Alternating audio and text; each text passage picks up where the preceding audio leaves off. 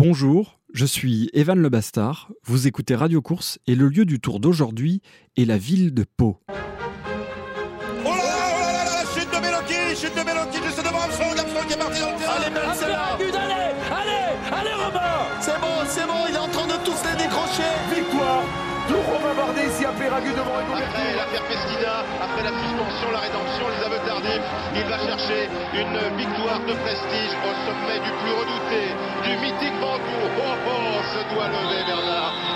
On l'avait fait à Courchevel déjà. Il a- Aïe aïe aïe, attention Philippe, le parapluie Ah, c'est terrible C'est une histoire d'amour entre le Tour de France et Pau, une ville qui est devenue l'arrière-base de la Grande Boucle dans les Pyrénées. Le Tour est partout ici. Pour monter de la gare au centre-ville, vous passez par cette longue pente où sont inscrits le nom de tous les coureurs qui ont gagné à Pau. Et juste avant, vous croisez un monument, le Tour des Géants, une stèle par vainqueur du Tour. Chaque année, le gagnant de l'édition précédente vient inaugurer son totem quand le Tour passe à Pau. Et le Tour y passe presque tous les ans. Depuis 1930, il n'y a jamais eu plus de trois années sans que Pau ne soit ville-étape. Sa chance, être proche de la frontière, car jusqu'aux années 50, on fait le chemin de ronde. Le Tour colle aux frontières du pays. Pour ça, Pau a une position privilégiée. Même si les premières années, on a peur de faire passer les coureurs par la montagne, en 1910, on décide enfin d'ajouter les Pyrénées à la boucle. On fait Luchon-Bayonne, 326 km. Une longue étape qui oublie Pau. Arrive 1930 et le Tour de France bascule dans l'ère moderne. Ce sont les premiers reportages radio en direct, la première caravane publicitaire, et on fait des étapes plus courtes, plus spectaculaires. Cette année-là, après huit journées de plat, Pau accueille pour la première fois un départ et la ville devient synonyme de la fin de l'ennui, là où les choses sérieuses commencent. À une époque où l'on ne change presque pas le parcours d'une année sur l'autre, le tour sera à Pau deux jours par an, jusqu'à la guerre. La guerre qui interrompt l'épreuve pendant sept ans et vient l'année 1947. Le journal L'Auto, devenu l'équipe, relance l'épreuve. À Pau, il n'y avait jamais eu autant de monde au bord des routes pour le Tour de France. Et c'est un Français qui fait le spectacle, plus que les autres, le breton cabochard Jean Robic. Mon beau-père me dit, dis donc Jean, ce serait bien si tu faisais dans les dix premiers. Je lui ai répondu, si j'étais sûr de ne pas faire dans les cinq premiers, je ne prendrais pas le départ. Luchon-Pau, étape clé, celle où doit se jouer définitivement le maillot jaune. Vieto attaque péniblement Paille-Sourde, la première difficulté du parcours. Pendant ce temps, Robic s'envole, passe le premier en haut d'Aspin et attaque le Tourmalet. Derrière lui, un avion pris dans un remous s'est abattu sur la route, mais dédaigneux de tout ce qui n'est pas son propre effort, Brambilla passe indifférente et solitaire.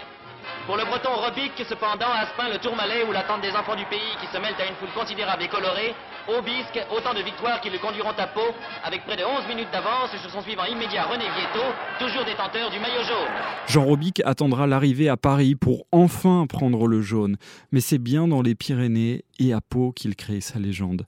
Les années passent, le tour change, les stratégies d'équipe aussi, et en 1961, même dans les Pyrénées, eh bien on s'ennuie. Nous étions tristes, en effet, en quittant Pau ce matin. Tristes d'avoir perdu la foi dans un sport et dans une épreuve de légende qui nous ont pourtant donné tant de joie et tant d'émotions. Car le Tour de France que nous venons de suivre a été le plus ennuyeux de tous ceux que nous avons connus. Nous plaignons un peu M. Jacques Godet, organisateur et directeur de la course, qui a écrit ce matin dans son journal L'équipe Les coureurs du Tour 61 ne sont que de petits hommes, qui ont réussi à s'épargner, à éviter de se donner du mal, des pleutres qui surtout ont peur de souffrir. L'équipe titre alors La montagne a accouché d'une souris. Jacques Godet, organisateur si prompt à saluer les géants du Tour et les forçats de la route, n'a pas peur de qualifier les coéquipiers de Jacques Anquetil de nains. Les nains du Tour qui, la veille pour la classique Luchon-Pau, ont verrouillé la course pour assurer le succès à Maître Jacques. Alors il faut trouver de nouvelles idées pour renouveler l'intérêt médiatique, mais aussi générer plus de recettes.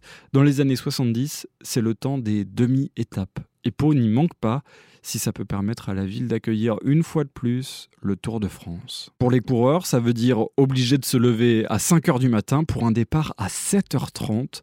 Le retour à l'hôtel, lui, ne sera pas avant 21h30, jusqu'à ce qu'ils disent stop. 1978, le peloton fait grève. À 50 mètres de la ligne, ils s'arrêtent et durant quelques minutes, ils ne bougeront pas d'un centimètre. Et ensuite, eh bien, c'est Bernard qui va franchir à pied la ligne. Et vous voyez Bernard Hinault ici, un regard presque de défi à l'égard des organisateurs. Mais c'est le peloton qui va gagner. Les demi-étapes vont être abandonnées. Finalement, la ville de Pau raconte assez bien l'histoire du Tour. Ces batailles des coureurs contre l'organisation, quand ce n'est pas l'organisation qui tape sur les coureurs. Mais entre Pau et le Tour, l'amour est lui ininterrompu depuis 1930, ce qui en fait la deuxième ville après Bordeaux à avoir le plus souvent reçu le Tour, 71 fois. Accueillir comme cette année le contre-la-montre coûte plus de 150 000 euros à la ville, sans compter tous les dodanes à enlever, les pavés à couvrir, et ça tous les ans ou presque. Josie Poueto est députée des Pyrénées-Atlantiques, on l'appelle Madame Tour de France à Pau.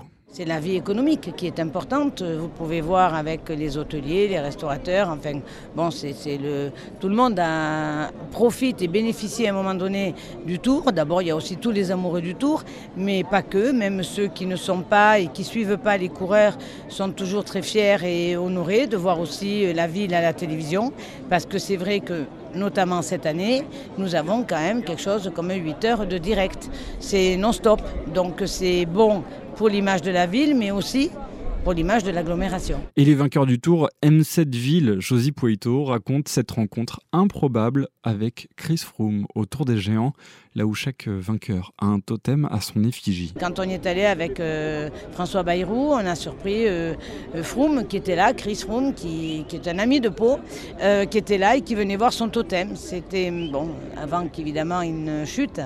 Et c'est vrai, moi je regrette quelque part qu'il en dehors de, sa chute, il ne sera pas là. Il a deux totems à inaugurer, mais il viendra, il viendra. Pour sceller cet amour entre Pau et le Tour, Christian Prudhomme, l'organisateur, a choisi la capitale béarnaise pour célébrer les 100 ans du maillot jaune. Il y aura tous les plus grands, Merckx, Hinault, Indurain. Ils ont tous porté le jaune à Pau. En arrivant dans la ville, ils verront les noms des géants qui ont gagné ici avant eux, Jean Robic, Fausto Coppi, et au même moment, dans les bus d'équipe, ceux qui sont encore des nains rêveront du même exploit. Gagner à Pau. Merci d'avoir écouté cette émission. Elle a été préparée avec Lucas Caltriti et Louis Pilot. Le prochain épisode de Radio Course sera un épisode spécial consacré au Tour de France féminin.